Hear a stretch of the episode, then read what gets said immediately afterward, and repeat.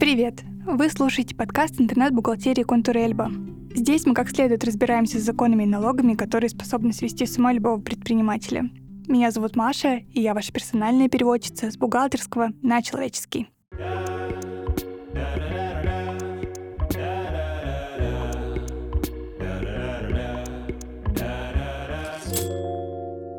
Когда предприниматели начинают бизнес, кажется, что из контролирующих органов существует только налоговые, ну максимум социальный фонд, э, если нет сотрудников. Но сюрприз-сюрприз, существует много других контролирующих органов.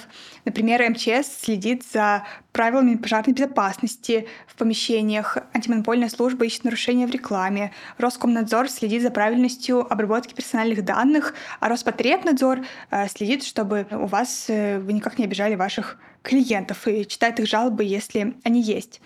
Иногда эти структуры просто существуют, ну, следят себе и следят за вами, от вас ничего дополнительного не требуется. Но иногда от вас тоже нужен некоторый обязательный шаг, который, если вы не сделаете, э, может обернуться вам штрафом.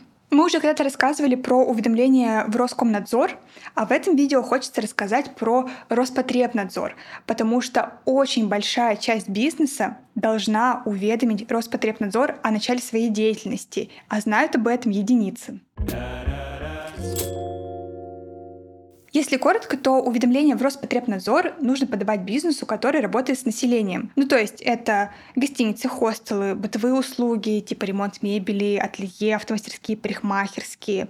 Это общепит, это розничная торговля продуктами, косметикой, торговля на рынке и в палатке, и в автолавке тоже, оптовая торговля пищевыми продуктами и некоторыми непродовольственными товарами, например, косметикой, игрушками, удобрениями и лакокрасочными материалами. Перевозка пассажиров и багажа, грузоперевозки, производство одежды, обуви, полиграфическая деятельность, турагентство и список там очень длинный, весь читать я его не буду.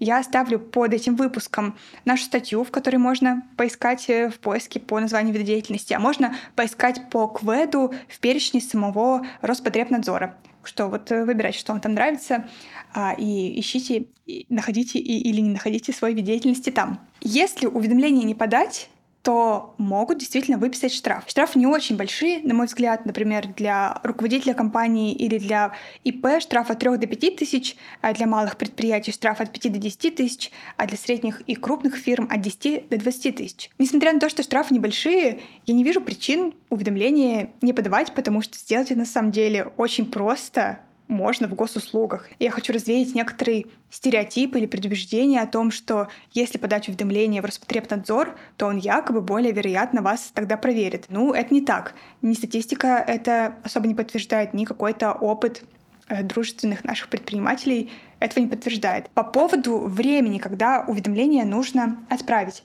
Э, советуют сделать это прям, ну вот незадолго до непосредственно начала осуществления деятельности. А если у вас деятельность не началась и начнется не скоро, то уведомления можно не подавать. Если у вас есть акведы, которые попадают в список Роспотребнадзора, по которым нужно подать уведомления, но вы эту деятельность не ведете, ну не знаю, э, на всякий случай добавили в начале этот аквед, отчитываться по нему не нужно. Ну, точнее, уведомлять а, о нем не нужно. Только когда фактически начинаете что-то делать.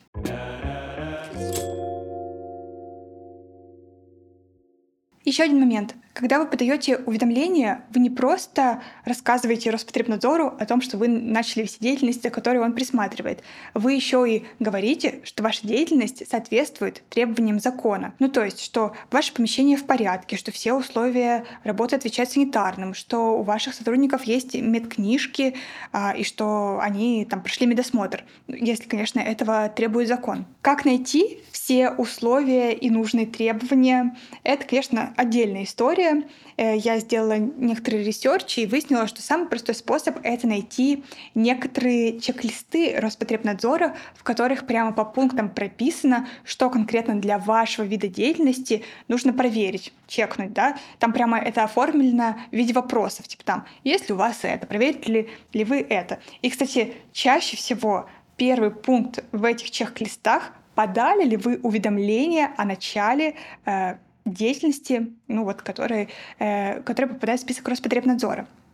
Какого-то общего сборника всех этих чек-листов для каждого вида деятельности мне найти не удалось. Но мне удалось найти как минимум 30 чек-листов для разных видов деятельности прямо на сайте Роспотребнадзора. Ссылочку оставлю э, в описании Э, под выпуском, поищите там себя. Если чек-листа для вашего вида бизнеса по ссылочке нет, то, увы, придется искать правила самостоятельно, э, прям, может быть, вбивать санпин, санпин такой-то вид деятельности. Но хорошая новость в том, что можно всегда обратиться в Роспотребнадзор с вопросами бесплатно, и они вроде как даже охотно отвечают. Так что пользуйтесь этим. Тут еще такой интересный момент, что для бытовых услуг, которые не угрожают здоровью, ну, например, так, копировальные салоны, ателье, для них как таковых требований Санпина не существует. Они должны руководствоваться правилами оказания бытовых услуг, такими общими правилами.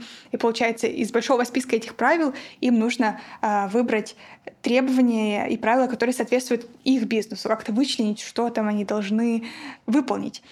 Подробнее об этом рассказывать не буду, я просто оставлю ссылочку на подробную статью под этим выпуском. Почитайте, а, если у вас бытовые услуги. Ну, то есть а, бизнес, получается, могут проверить два разных отдела Роспотребнадзора. Один по правам потребителей, а один э, СЭС, да, по санпинам. А, вот, и орган один проверяет э, по-разному в зависимости от вида деятельности. На этом все.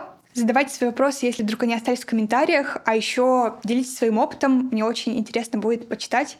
Я комментарии э, все читаю. На какие-то уже перестала отвечать, но на большинство отвечаю.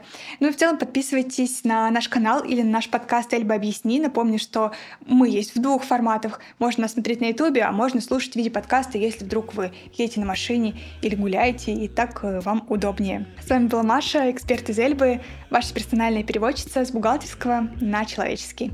Пока-пока.